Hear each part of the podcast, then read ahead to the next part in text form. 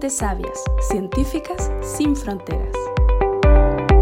Mónica Saldarriaga Córdoba, especialista en análisis de datos genómicos de diversas especies, obteniendo conocimiento novedoso y resultados altamente productivos en un centro de investigación de recursos naturales y sustentabilidad.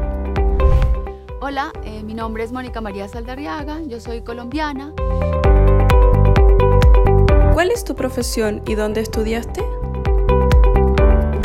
Soy médica veterinaria, eh, doctora en ciencias de acá de la Universidad de Chile y ahora mm, me dedico a, analizar diferentes procesos evolutivos en diferentes órdenes taxonómicos, como bacterias, eh, virus, eh, almidones, etc. Y soy de la Universidad de Antioquia, de Medellín. ¿Qué es lo primero que piensas cuando recuerdas Colombia? Lo primero que pienso cuando recuerdo Colombia es las rumbas en la familia, el bailar y sentir la música. Eso, es lo primero que me acuerdo. ¿Cuál es tu palabra o frase favorita de Colombia? Mi palabra favorita de Colombia, o frase mejor dicho, es hágale pues mi hijo o hágale pues mi hija. Eso.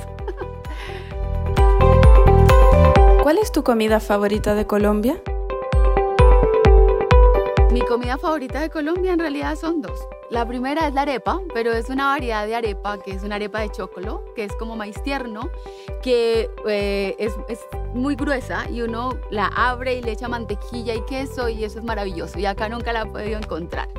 Y lo otro es el pan de queso, que es como una dona de, harina de maíz con queso que uno la amiga y se le echa el chocolate. Entonces son esas dos cosas que me encantan. ¿Cuál es tu comida favorita de Chile? Comida favorita de Chile es el pastel de chocolate sin azúcar encima, pero y con ensalada de tomate. ¿Hace cuánto que vives en Chile?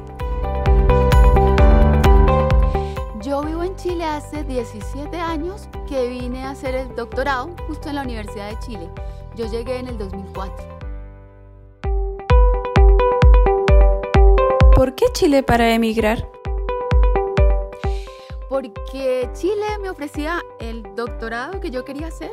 Eh, como yo de formación soy médica veterinaria y quería aprender más de conceptos de biología y de ecología, y Chile me ofrecía el doctorado que quería y había tenido unas buenas referencias del doctorado en la universidad, así que me vine para acá. ¿Qué es lo que más te gusta de Chile? De Chile lo que más me gusta es el sur de Chile. Me encantan los paisajes de Puerto Varas, de Valdivia, me fascina. ¿Qué palabra chilena incorporaste primero? En realidad no, tengo ninguna palabra chilena incorporada dentro de mi, vocabulario. Más bien han sido palabras que he adaptado. No sé si puedo contar una anécdota con la palabra tinto, porque cuando recién llegué al laboratorio en la universidad, estaba en el laboratorio y dije, le dije a mis compañeros a las 10 de la mañana, vámonos a tomar un tintico, acompáñenme. Y me miraron así como, ¿cómo? Y en Colombia tinto es café negro no es tinto como acá. Entonces yo creo que más que adaptar palabras a mi vocabulario es, es, es mirar qué no puedo decir porque significan diferente. ¿Algún consejo para migrantes que recién llegan a Chile? El consejo que yo le daría a los migrantes eh, sería que se, que se adapten al país, que, que no, que son dos culturas muy diferentes y que no, no critiquen, no, no, haya una confrontación, sino que sean tolerantes ante encontrar eh, culturas distintas y que, y que respeten, respeten al país que los acogió y que en el camino, de esa manera, con respeto, van a encontrar gente muy buena que los va a ayudar en ese camino a, a progresar. ¿Quién es tu mayor fuente de inspiración? mayor fuente de inspiración en realidad fueron dos personas. La primera fue el doctor Rafael Otero Patiño, que en su época es un médico pediatra y en su época era el director del programa de ofidismo escorpionismo de la Universidad de Antioquia. Yo llegué ahí eh, como ayudante, eh, como asistente, cuando estaba en segundo semestre de la carrera de medicina veterinaria y él eh, fue el pionero y empezó a hacer la investigación sobre accidentes ofídicos, o sea, mordeduras por serpientes en Colombia y hacía investigación aplicada que salvaba vidas. Eso por un lado.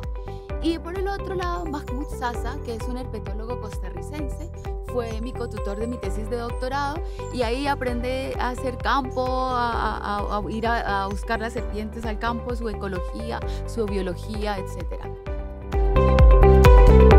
¿A qué edad supiste que querías ser científica? En realidad no fue muy niña, justo cuando estaba eh, en la época de, mi serpentario, eh, que estaba rodeada de todos estos eh, investigadores, sobre todo en la parte clínica del accidente, y empecé a hacer mi maestría. Yo tengo un magíster en inmunotoxinología, que es en venenos de en toxinas animales, y desde ahí dije, ya, quiero, quiero ser científica. Si no fueras científica, ¿qué te hubiese gustado ser? Si no fuera científica, en realidad me hubiera gustado hacer dos cosas. Una, ser una atleta profesional, maratonista. Igual eh, he corrido tres maratones de Santiago, las he empezado y las he terminado. Nunca he llegado a podium, pero, pero las he terminado.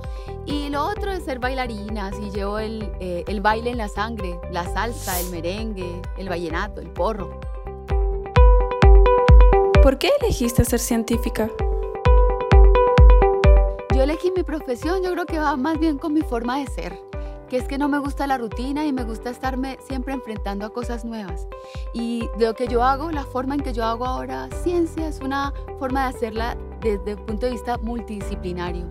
Eh, me enfrento a datos de diferentes eh, órdenes taxonómicos, de diferentes organismos y trato de encontrar en esos datos y exprimirlos y obtener buenos resultados. Entonces cada vez que me meto en una investigación, ya sea como principal o como coinvestigadora, eh, trato de sacar de los datos lo mejor posible y siempre son datos nuevos, son organismos nuevos, son problemáticas nuevas. No estoy bajo una rutina y eso hace parte de mi vida. ¿Consideras que las ciencias tienen nacionalidad? Eh, no, yo creo que la, ciencia debe ser multidisciplinaria. Uno debe estar eh, trabajando con compañeros de otros países porque es bueno tener un feedback, opiniones de otras personas y, obviamente tener un buen grupo de investigación eh, de modo que, que, igual seamos, como empáticos y que no haya egos de por medio. Y ahí se puede ser mucho más, más productivo. Y obviamente cada país tiene que resolver sus propios problemas, pero hay problemas eh, mundiales, pues lo estamos viendo ahorita con la pandemia, que todo el mundo se unió a, bajo, una misma, bajo una misma problemática. ¿Existe diferencia en la participación en ciencias de mujeres chilenas versus colombianas?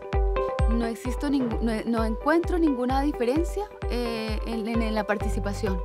Yo creo que el cómo se hace la ciencia o cómo se aborda eh, eh, depende de la institución, tanto en Chile como en Colombia, a la que la mujer esté, pertenezca.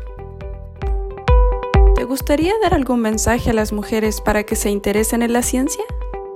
Yo vuelvo a recordar un poco la frase que había dicho antes eh, yo creo que se tienen que ir hacia adentro, pensar cuál es su propósito de vida y si les gusta la ciencia, independientemente de que la forma en que quieran hacerla no cumpla los prototipos o la forma de hacerla eh, como de pronto se están casillando ahora, eh, lo hagan y cumplan sus sueños, ¿cierto? y no se dejen limitar.